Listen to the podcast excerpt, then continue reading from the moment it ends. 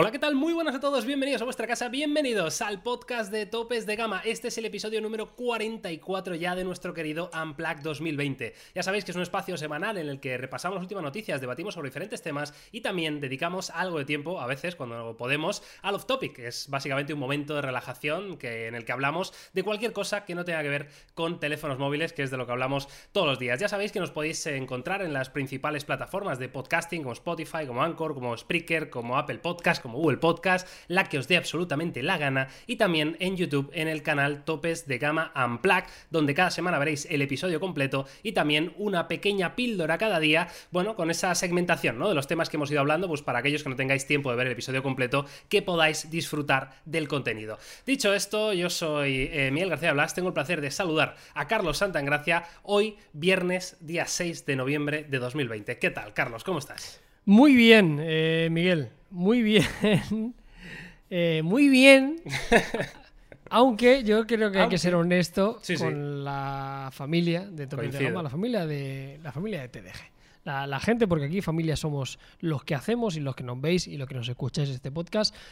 Este podcast es la segunda vez que lo grabamos. Eh, Puede que alguno de vosotros digáis, eh, vaya, esta frase creo que la había escuchado ya con anterioridad. Eh, bueno, sí, no descartamos que sea la última vez que nos suceda y aquí estamos para serviros, para que veáis que somos capaces de decir lo mismo dos veces ya ves, tío. si hace falta. Es duro esto, ¿eh? Pero además, como dice Carlos, la verdad que eh, más habitualmente de lo que nos gustaría nos ocurre esto, ¿vale? En Topes de Gama somos así, eh, vivimos un poco siempre de la improvisación y vamos con prisas a todas partes y, en fin, pues ocurren este tipo de cosas. Entonces el episodio que habíamos grabado con Jauma, que hoy no va a poder estar, pero que sí estaba en ese episodio original, bueno, pues eh, se rompió el audio y ya está. Pues hay que repetirlo y aquí estamos Carlos y yo para hacerlo en una semana que, dicho esto, está bastante guapa. O sea, quiero decir, hay noticias muy interesantes de tecnología, vamos a hablar de un montón de temas. Em, y en una semana, además, que es la semana del cumpleaños del compañero que tenemos aquí a mi lado, eh, Carlos Santagracia, que eh, cumplió 23 años, me parece, el día 4 de noviembre, Carlos. Así que te dedicamos todos este podcast. Felicidades y viva vivo, ¿eh? ¡Viva vivo! ¡Viva vivo! Eh, que por cierto, también cumpleaños eh, de mi archienemigo Luis Figo, también 4 de noviembre. Es como dato totalmente innecesario, pero que sepáis eh, que sé que a Miguel le gustan las. ¿Cómo se dicen? Las. Las efemérides. Las efemérides, muchas gracias. Pues Luis Figo también, pesetero. Pesetero, maldito pesetero. También lo cumplió el 4 de noviembre. Y Tina Turner. Tina Turner, que muchos de vosotros que estaréis escuchando este podcast no tendréis ni puta idea de quién es, pero ahí va.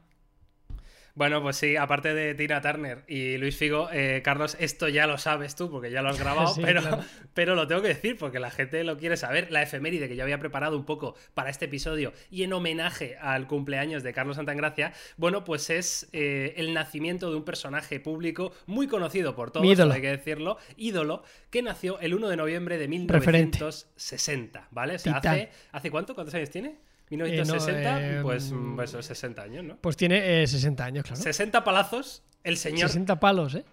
Tim Cook. Madre mía. De Apple. ¿Qué te parece, eso, eso quiere decir, Miguel, que siguiendo esa lógica, eh, de aquí a 25 años, ¿seré CEO de Apple?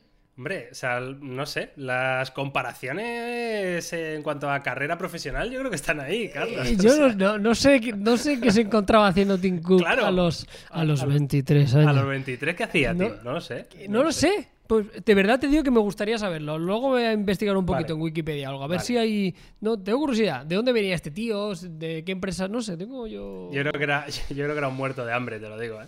Sí, seguro, sí. No te jodes. Pasas a ser CEO de Apple siendo un muerto de hambre. Eh, es, probable. Tiene toda la pinta. Estaba ahí a la sombra de, Steve, ¿no? Ahí. Señor Steve, aquí tiene su café.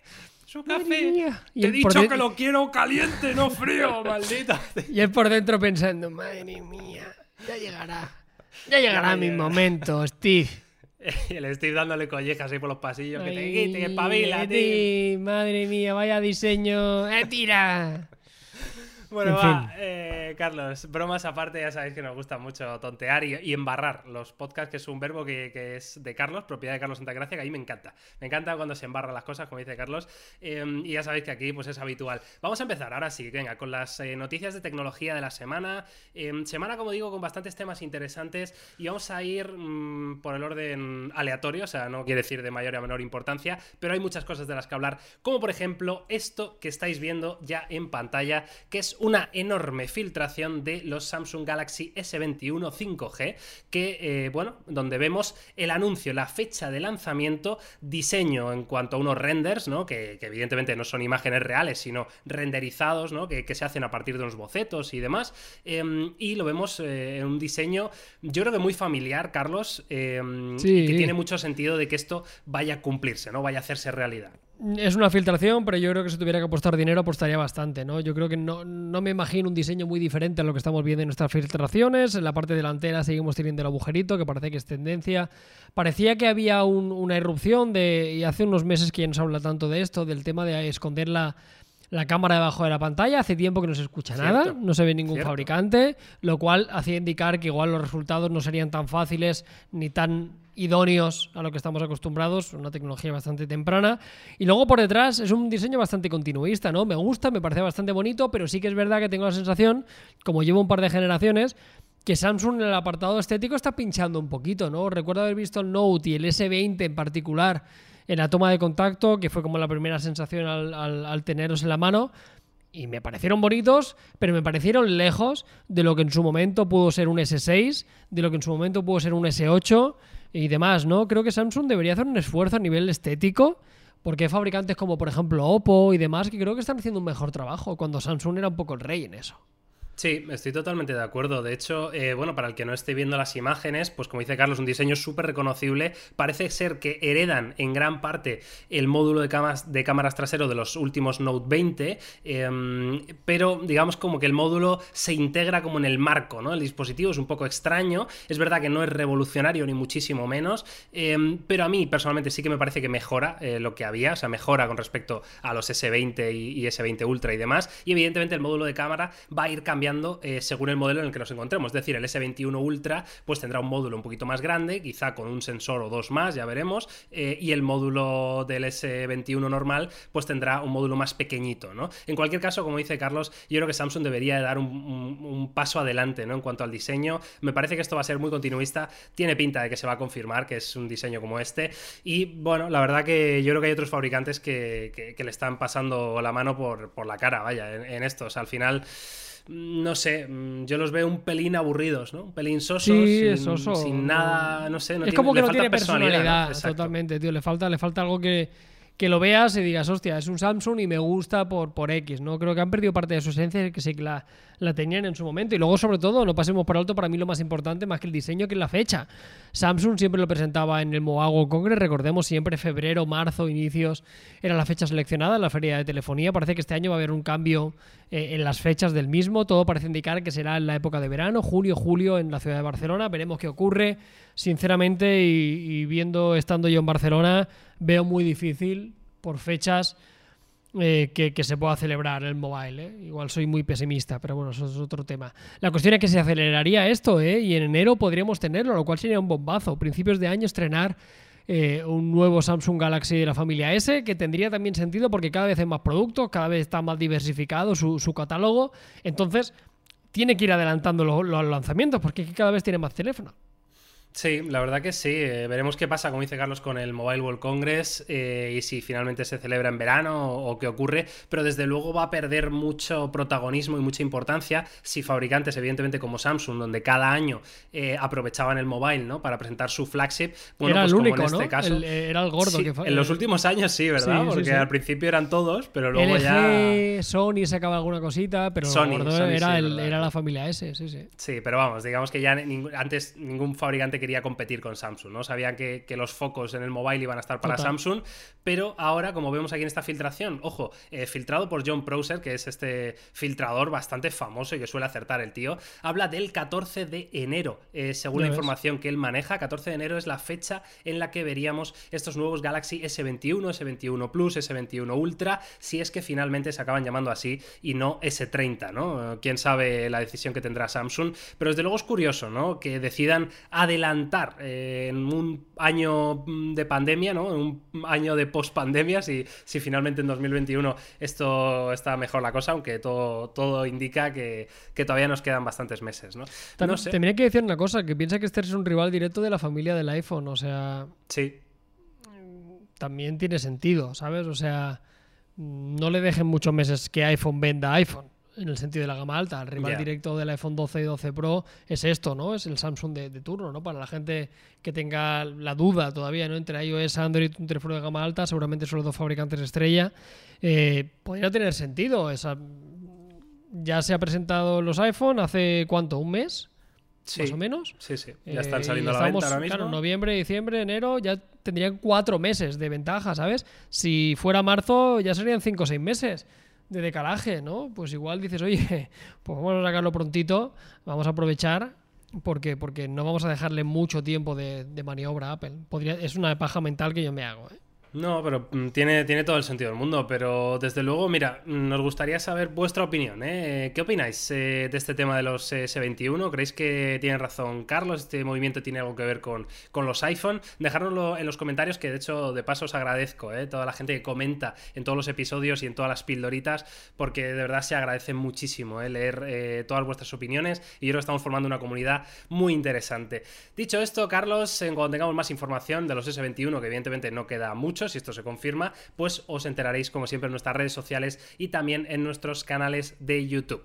Ahora sí, Carlos, vamos con la siguiente de las noticias que evidentemente tiene que ver con Apple y ese anuncio, ¿no? De su nuevo evento, su nuevo Apple Event, que va a ser en concreto para el día 10 de noviembre, ya lo estáis viendo aquí, eh, anuncian este nuevo One More Thing, donde, entre otras cosas, aunque evidentemente hay muchas incógnitas, pero podríamos esperar que presenten, yo creo que eso es más que, más que confirmado seguro, que presenten su nueva línea de ordenadores, de MacBooks, eh, pero con procesador propio Apple Silicon. Carlos, em, ¿qué esperas de, estos lanzamientos? Pues eh, lleva mucho tiempo rumoreando con esto, ¿no? y es una tendencia que estamos viendo muchos fabricantes, ¿no? Em, pero no solo en, portátiles, ahora con la irrupción de AMD y los Ryzen que están haciéndole plantar cara a Intel y, realmente son mejores, ¿no? La última generación de, AMD está haciendo muy buen trabajo, cada fabricante de teléfonos móviles están barriendo para su casa, ¿no? Tenemos los Exynos, tenemos los Kirin, eh, ahora Qualcomm quiere meterse en el territorio del hardware. Lo que quiero decir con esto es que cada vez, y más en el territorio en el que nos encontramos y en la situación del COVID, en el cual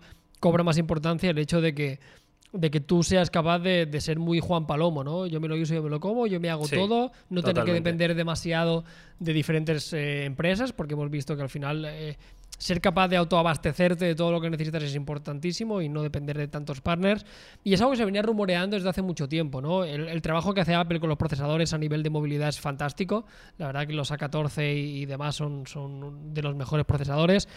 La gran duda es, yo no tengo duda de que a futuro tengamos procesadores de altísima calidad, como estamos acostumbrados, pero veremos qué ocurre con la primera generación, ¿no? Que al final siempre es algo complicado, ¿no? El primer producto que sale con un procesador propio habrá que ser eh, un poco prudentes para ver cuál es el rendimiento. Veremos la presentación, a ver Apple qué esfuerzo le mete a esto y, cómo lo venden y, qué pruebas de rendimiento, porque al final, siempre que se habla de hardware, las comparaciones con la competencia son inevitables, ¿no? Y llegará el momento que digan, bueno, pues es X veces más potente que la generación anterior, o es X veces más potente que el AMD de turno, o X veces más potente que el Intel de décima generación eh, que venían montando hasta el momento. Veremos qué ocurre, pero confianza y, creo que está guay. Al final, a nivel nuestro, es interesante que, Apple sea un jugador también a nivel de hardware con este tipo de componentes. O sea, totalmente. Como movimiento de estrategia de mercado, me parece fantástico y que tiene mucho sentido, como dice Carlos, el Juan Palomo, ¿no? O sea, yo lo guiso y me lo como, hago todo y, no dependo de otros fabricantes que se puedan enfadar el día de mañana,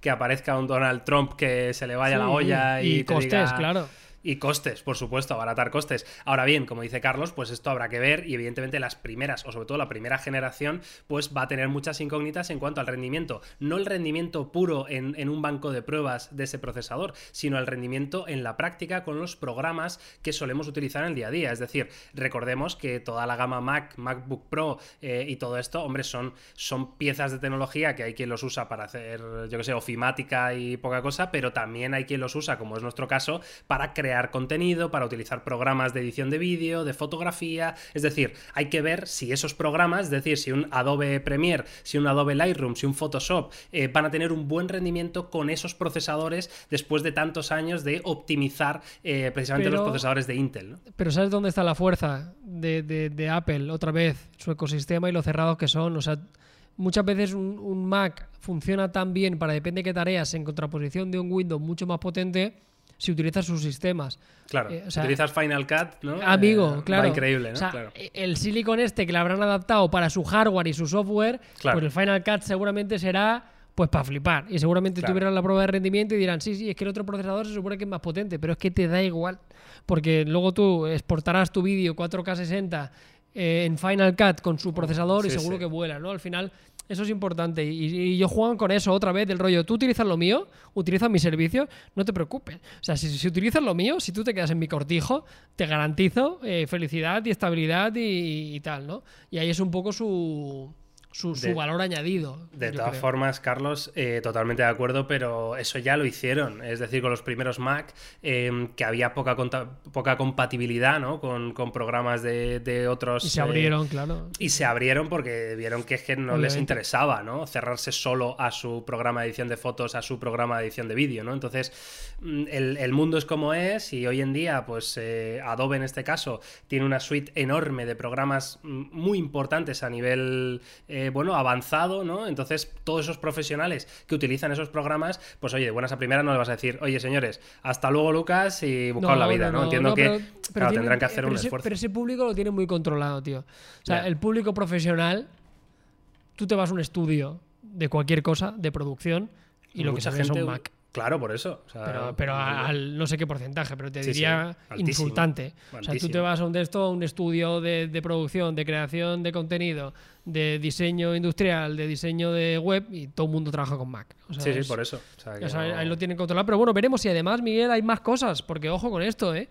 Puede que salgan las AirTags, que eran unas, que son unas pegatinas. Carlos con un NFC, unas pegatinas que tienen más años que la tos, que nosotros veníamos utilizando hace un montón de tiempo, que hicimos un vídeo hace igual 3-4 años hablando de los usos del NFC. Los usos del NFC. Pues están de puta madre, porque son, eran, eran pegatinas que tú podías configurar con diferentes accesos, ¿no? Del rollo, una en el coche. Y cuando acercabas el tele, no digo que Apple haga esto, ¿eh? Pero para lo que servían.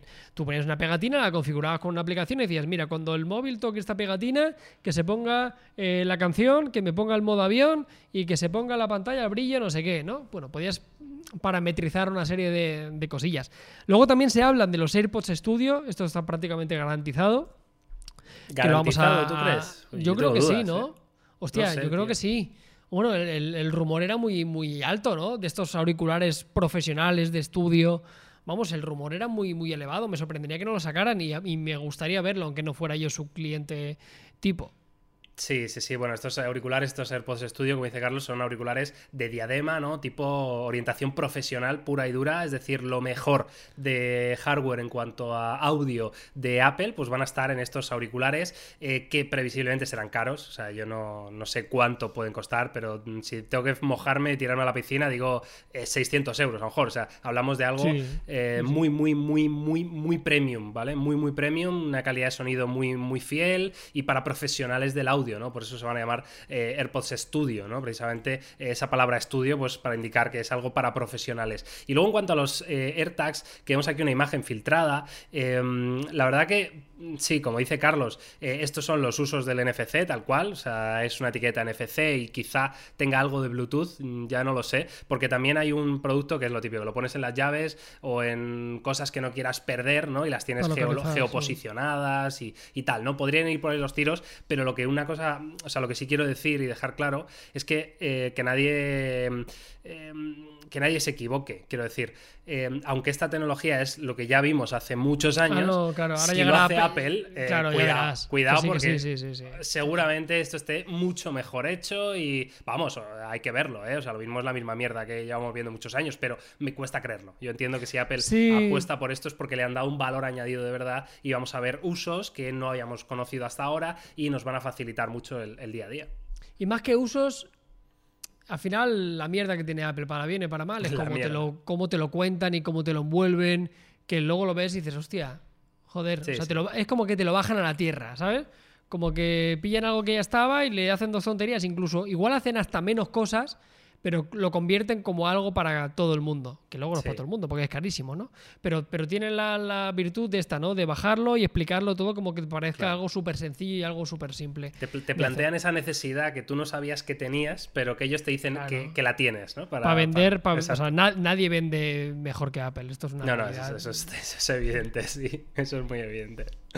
En fin, eh, bueno, pues esto es lo que sabemos. Eh, lo que sí os podemos decir es que este día 10 de noviembre, que es el martes que viene, eh, haremos un directo en Topes de Gama cubriendo el evento, ¿vale? Para que estéis atentos, será, imagino, sobre las 7 de la tarde, hora española, que es la hora habitual de presentaciones Apple, ¿vale? En vuestros países, pues miradlo, porque siempre cada, cada Apple Event suele ser a la misma hora, ¿vale? Entonces estaremos en directo en Topes de Gama viendo estos nuevos Apple Silicon, los procesadores propios de Apple. Veremos si en MacBook Pro de 13, de 14, de 16 pulgadas, o en otro tipo de producto nuevo. Ya veremos a ver qué, ocurre, pero desde luego va a ser interesante. Vale, Carlos, em, dicho esto, nos vamos a la siguiente noticia, em, que últimamente estamos hablando bastante eh, de este fabricante y sobre todo en cuanto hay innovación y más de productos llamativos, productos disruptivos, productos bastante locos, y es LG Life's Good con su, em, bueno, patente, mm, filtración de teléfono enrollable, Carlos. Sí, eh, ¿quién le va a decir? Eh? LG, el, bueno, ¿quién le va a decir? Yo qué sé, es el, es el, fabricante loco, ¿no? Un poquito. es, El, es, el, es, el, pariente que, que, tiene un curro extraño y que hace cosas muy locas y dice, madre mía, ¿qué, qué está haciendo este? ¿A qué se dedica este ¿A qué se dedica? Si cada día cambia de, de trabajo y cada vez hace cosas muy locas. Eh, por una parte estamos contentos porque sí que es verdad que LG es uno de los principales eh, fabricantes de pantallas, así que tiene experiencia más que sobrada para poder trabajar este tipo de displays, este tipo de formatos. Ya tiene una televisión enrollable que yo tuve la oportunidad de ver en, la feria y, la verdad que lucía muy bien, con un mecanismo bastante curioso. Entiendo que no será el mismo que para un smartphone, pero veremos qué tal es la jugada. Así que es verdad que me cuesta algo más de concebir porque, porque ya estábamos acostumbrados al, al concepto plegable, que ya sí que es algo tangible, ¿no? Y el concepto rollable es algo que parece muy, muy interesante, pero en mi cabeza todavía me cuesta un poco digerirlo, ¿no? Igual es simplemente el hecho de, que no lo hemos probado y no hemos podido tener un acercamiento a verlo. Lo único que por una parte me gusta, porque creo que tiene pinta y puede ser usable, lo único que también elegí, pues hombre, ha ido metiendo fichas en diferentes, ha ido disparando al cielo en muchas ocasiones, ¿no? Y en, muy pocas ha acertado en algún blanco. Eh, ya, hizo, ya hizo teléfonos curvos, ya hizo botones traseros, ya hizo traseras que se reparaban, ya hizo teléfonos modulables. Hostia, la ha intentado de muchas formas y no le ha salido especialmente bien, ¿no? Hablo en el apartado de los móviles, ¿eh? Porque como negocio, LG va de puta madre. O sea, ha facturado más que nunca. Sí que es verdad que mero beneficio, pero la empresa es un tiro. O sea, que no solo venden teléfonos, que a veces nos creemos que solo las compañías tecnológicas viven de telefonía y en este caso eh, ni muchísimo menos, ¿no? Pero bueno, oye, nosotros siempre a tope con la innovación a ver quién es el primero que se atreve con un enrollable más palpable. ¿Estos o TCL? Que los chinos también vienen muy fuertes. Sí, que ya lo vimos en el podcast de la semana pasada, ¿no? Eh, también, bueno, los primeros prototipos de TCL en cuanto a pantallas enrollables y aplicadas a teléfonos. Y como veis, el, concepto de LG está muy bien hecho. O sea, entiendo que de aquí a la práctica, pues va un paso bastante grande. Pero, por ejemplo, estáis viendo ahora mismo la patente y básicamente es un smartphone, ¿vale? Tradicional, formato tradicional, que podemos abrir o estirar. Eh, desde uno de los lados o desde los dos lados al mismo tiempo. Entonces, básicamente, si veis esta imagen que estamos viendo ahora mismo, tenemos el smartphone tradicional, normal y corriente, en la parte superior, y luego cuando estiramos o desenrollamos las partes de la pantalla que quedan eh, ocultas, ¿no? La verdad que me parece algo que tiene muchísimo sentido, me parece incluso eh, más práctico que los plegables, aunque evidentemente esto, al ser un prototipo, una patente, habrá que ver el diseño final, el producto final, si tiene que ser también demasiado gordo para poder almacenar una batería interesante y todos los mecanismos de, enrollado. Habrá que ver, habrá que ver, evidentemente, eh, en qué acaba todo esto, pero desde luego, si fuera la foto del render, vamos, a toma mi dinero y el problema es que, claro, yo habiendo visto la televisión enrollable que el concepto es algo parecido, salvando las diferencias, eh, por delante era increíble, pero por detrás también estaba muy bien, pero al final recuerdo que tenía un mecanismo como de X, ¿no? Sí, eh, sí, Que quedaba plegado así y, claro, se abría así para entendernos, ¿no? No sé si me estáis viendo. Espera, que te, pongo en, que te pongo un poco en pantalla grande. Ay, madre mía. Ahí está. Eh, demostración de cómo hacer un teléfono enrollable por un chico de, de Badalona. De 23 Entonces, en la parte trasera tenía como una pequeña X, ¿vale? en la parte trasera que hacía así, estaba plegado y a medida que se iba plegando, se iba abriendo un mecanismo, ¿no? O sea, era como una especie de, guías que, se plegaban y se abrían, ¿no? Y lo que permitía estirar la, la pantalla. Claro, e, en una pantalla menos problema, ¿no? Porque era un panel de 55 pulgadas. Joder, tienes espacio de sobra. O sea, no tienes que ir a meter todo eso en 8 milímetros, ¿no? A ver cómo son capaces de hacer ese mecanismo que no sea una patente, que no sea una imagen, que no sea un render, o sea, hacer ese mecanismo que se quede plegado, que se mantenga en esa posición y que dentro siga albergando todas las tecnologías y todo el hardware que necesita. No lo sé, que sí, que, se podrá hacer seguro, porque ya somos conscientes y hemos visto que la tecnología aquí avanza a pasos agigantados. Pero hostia, el concepto plegable, pues hoy va yo, es como más sencillo y más fácil a día de hoy, ¿no? O sea, tienes dos pantallas, la juntas con una bisagra, mejor o peor, es un concepto muy simple lo que estoy diciendo, pero es eso. En este caso es algo totalmente distinto y me parece algo más difícil a nivel de ingeniería. Pero adelante, ojalá se tiren a la piscina y, me pondría muy contento que, que, un lanzamiento así, un bombazo así, hiciera resurgir a, LG como compañía de venta de, smartphones, porque en su momento fue una histórica y, creo que sería bueno para todos que, que recuperara ese cetro. Totalmente de acuerdo. Em, la verdad que, vamos, ¿quién nos iba a decir eh? que podría ser LG el, el, fabricante que, digamos, se pusiera a rueda de Samsung en cuanto a tecnologías nuevas en smartphones, llámese plegables, llámese enrollables? Eh, la verdad que me sorprendería, pero como Carlos, me gustaría mucho. Me gustaría mucho que, LG volviera a ser un fabricante importante en su división móvil y quizá eh, en los smartphones tradicionales, desde aquel G2 o, G3, no, no han vuelto a levantar cabeza, pero ¿por qué no en un formato distinto? En algo nuevo, en algo eh, que viene a futuro, posicionarse ya de los primeros fabricantes con una tecnología que evidentemente, como dice Carlos, la tienen de las televisiones, solo que hay que hacer ese trabajo de ingeniería para reducirlo todo a, un smartphone. Al tamaño de un smartphone. Muy interesante, muy interesante este LG enrollable, que por supuesto no hay fecha ni, ni muchísimo menos. Esto es básicamente una patente y de la patente esta gente de Let's Go Digital pues ha hecho estos renders que son espectaculares. Veremos a ver si 2021 es el año de los teléfonos enrollables o en qué queda la cosa. En cualquier caso, nos podéis dejar en comentarios qué opináis vosotros de esta tecnología, si, le veis futuro, si le veis más futuro o menos que a los plegables como tal, llámese Galaxy Z Fold 2 y, y demás. Y yo creo que va a estar muy interesante este debate en los comentarios. Vale, Carlos, em, pues pasamos a la siguiente noticia, muy, rápida, muy rápida, esta es muy rápida, simplemente por comentarlo porque creo que es interesante, y es que eh, Samsung ha mencionado accidentalmente, si lo diré, eh, el Galaxy Note 20 Fan Edition en su página web. Entonces, em, yo creo que es un movimiento que tiene mucho, sentido, sobre todo teniendo en cuenta el, buen hacer ¿no? que, han hecho con el S20 FE y, la buena acogida que ha tenido entre el público, entre los analistas, un teléfono muy interesante. Pues bueno, repetir la fórmula en, la familia Note, pues tiene mucho sentido, Carlos.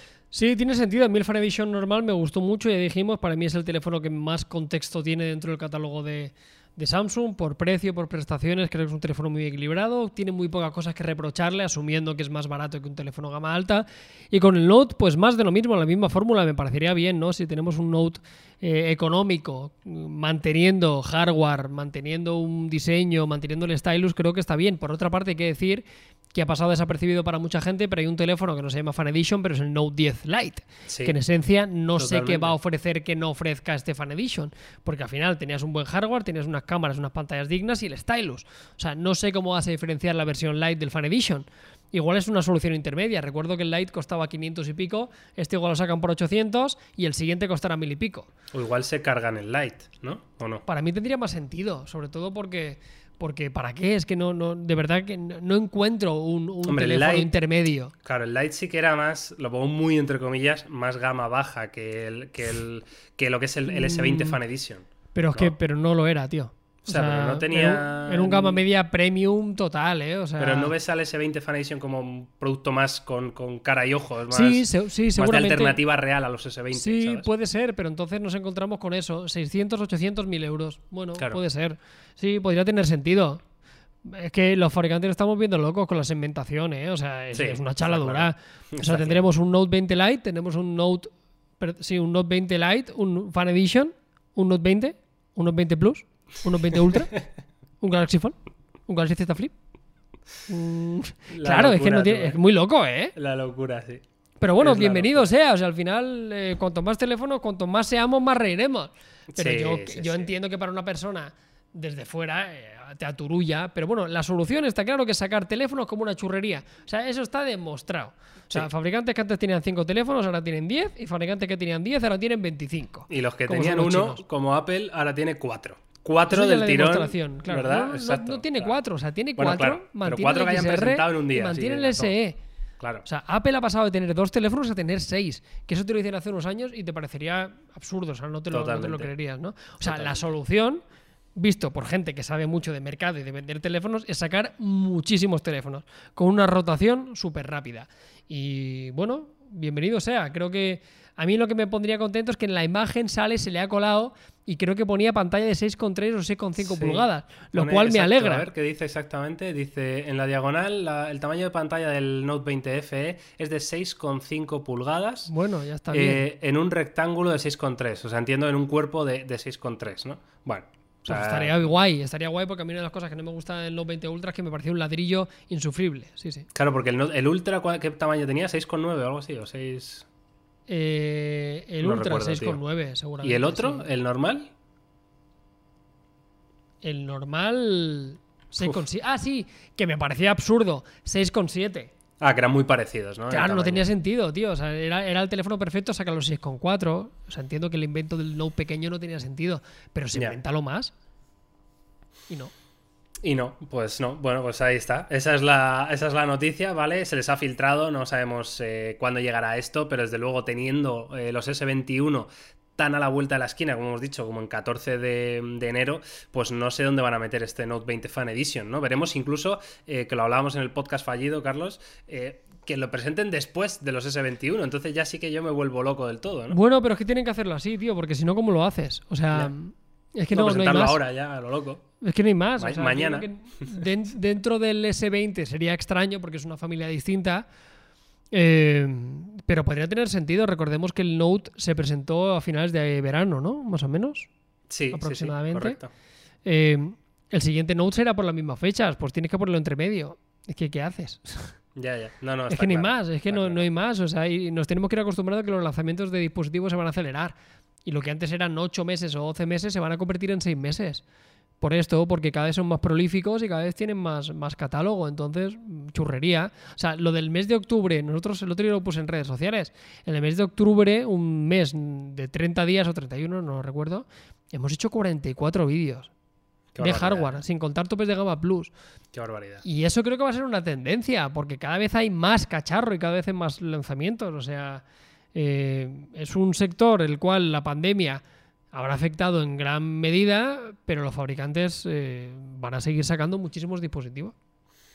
Totalmente, la verdad que sí, es la tendencia y bueno, aquí estaremos nosotros ¿eh? para contaros evidentemente todas y cada una de las novedades en cuanto a hardware y software se refiere.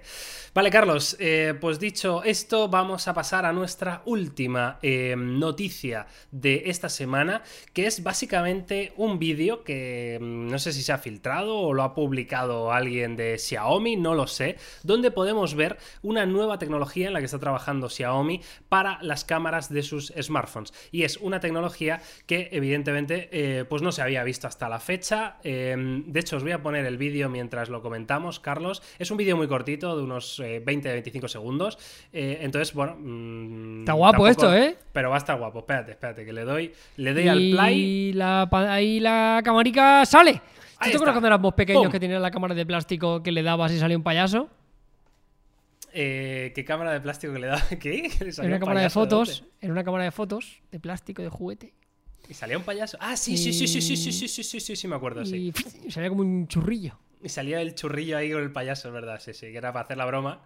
Bueno, eh, básicamente, eh, para los que no estéis viendo el vídeo, es un. es lo que dice Carlos, ¿vale? Es una lente que sale del cuerpo del smartphone. Eh, según nuestras necesidades, quiero decir, ¿no? O sea, pues servirá para diferentes cosas. Lo que sí dicen es que va a tener un sensor bastante más grande, lo cual hace que capte mucha más luz. Y además, este, mm, este, movimiento mecánico, ¿no? De salir eh, y entrar, bueno, pues le va a permitir hacer cosas con el enfoque. Eh, vemos un ejemplo que están ahí, tienen como una pequeña figurita pequeña, ¿no? Y en, la interfaz lo que hace es cambiar del enfoque al fondo o infinity, como pone en el vídeo, que es básicamente ¿eh? enfocar el fondo o el enfoque macro para tener un mayor desenfoque eh, de fondo, ¿no? Profundidad de campo. No sé, Carlos, em, ¿cómo lo ves esto? las posibilidades son ilimitadas. Yo no acabo de entender mm, para qué puede servir. Se hablaba también de diferentes, si serán capaces de meter lentes ahí para poder tener un zoom óptico de mayor distancia. Al final Xiaomi en el territorio de la fotografía se lo ha jugado bastante, ¿no? Recordamos que ya tenía algún sensor estabilizado, que ya había hecho uno de los primeros fabricantes en meter un sensor de 108 megapíxeles. Sí. Han mejorado bastante las cámaras de Xiaomi, ¿eh? Y te digo esto porque eh, venimos de analizar algunos teléfonos. Yo vengo de comparar el Mi 10T Pro contra el OnePlus 8T y tiene una hmm. mejor cámara el Mi 10T Pro. Vamos a hacer una comparativa muy loca, no os podéis imaginar, un test a ciegas. Bien, me encantan los test Con un teléfono de Xiaomi y vais, o sea, me flipan. No tiene sentido, Miguel. Te lo prometo, no tiene sentido. O sea, nos damos cuenta que nosotros hablamos de la fotografía móvil y sí que es verdad que los teléfonos de 1000 euros son mejores, pero llega un punto que es absurdo. Lo siento decir así, es absurdo.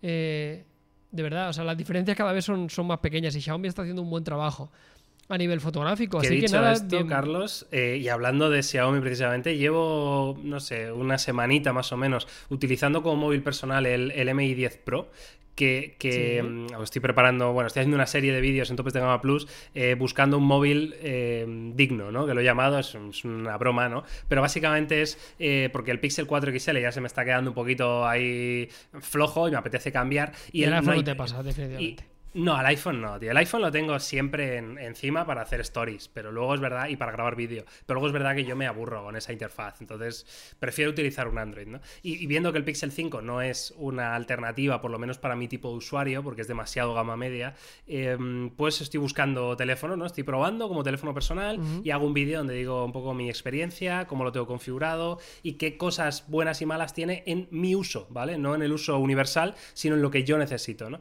Y entonces en el MI 10 Pro me ha encantado la experiencia. O sea, eh, MIUI 12 con este teléfono es una absoluta eh, maravilla. Y la cámara está muy bien. pues tío, precisamente.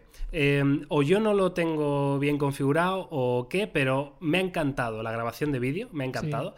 Pero la cámara, eh, en cuanto a foto en automático rápida, em, o sea, sin currártelo, quiero decir, la foto rápida que me hago en el espejo del ascensor, ¿me entiendes? Esa foto rápida a mí sale como mal, tío, ¿no? Le falta nitidez, le falta... O sea, es decir, cuando tú te curras la foto en, este teléfono, sale un fotón. O sea, que eso nadie no, pero lo discute. De salir pero la, rápida de pum, así medio con el pulso mal, ¿sabes? Con el pulso un poco acelerado. Que ahí es donde el iPhone y el Pixel destacan. Exacto, exacto claro, yo estoy acostumbrado a eso. Entonces, claro, probar este teléfono que que es de la misma gama que, el Pixel 4 XL y que el iPhone 11 Pro en su día, ¿no?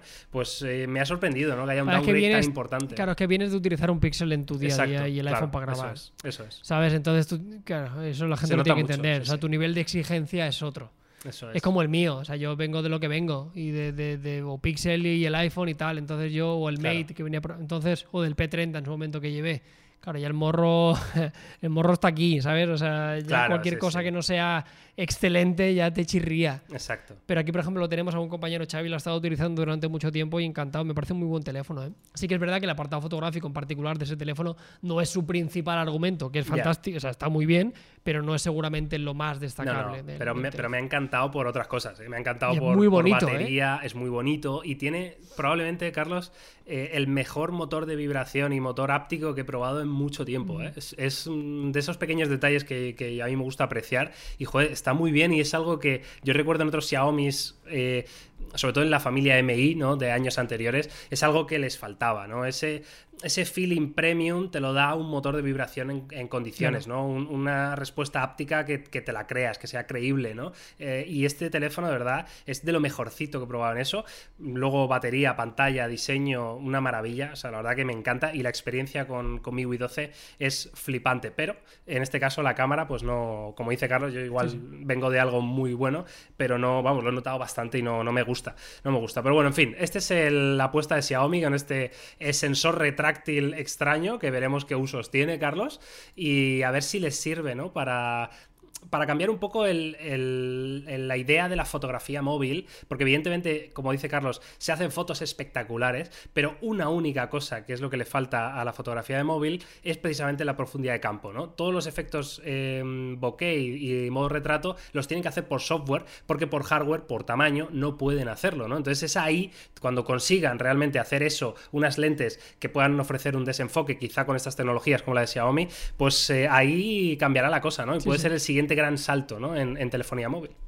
Totalmente, veremos qué ocurre con esto, pero bueno, eh, aplaudir como siempre que Xiaomi se esté atreviendo a hacer estas cosas. Lo bueno que está teniendo Xiaomi en cierta forma que sigue manteniendo teléfonos de gama media y demás muy económicos. El ejemplo del Mi 10 Lite eh, está genial y sí que es verdad que la gama alta se han subido de precio Em, pero por lo menos se atreven a hacer cosas distintas e intentando aportar valor a esos teléfonos de gama alta, ¿no? O sea, no únicamente subir precio por subir precios, sino intentando hacer algunas cosas diferentes, como en el caso del Ultra, ¿no? Que ya vimos con esa carga rápida tan extraña, con ese sensor tan particular, e intentando luchar también con innovación, no solo por precio como lo hacían hace unos cuantos añitos, seguramente.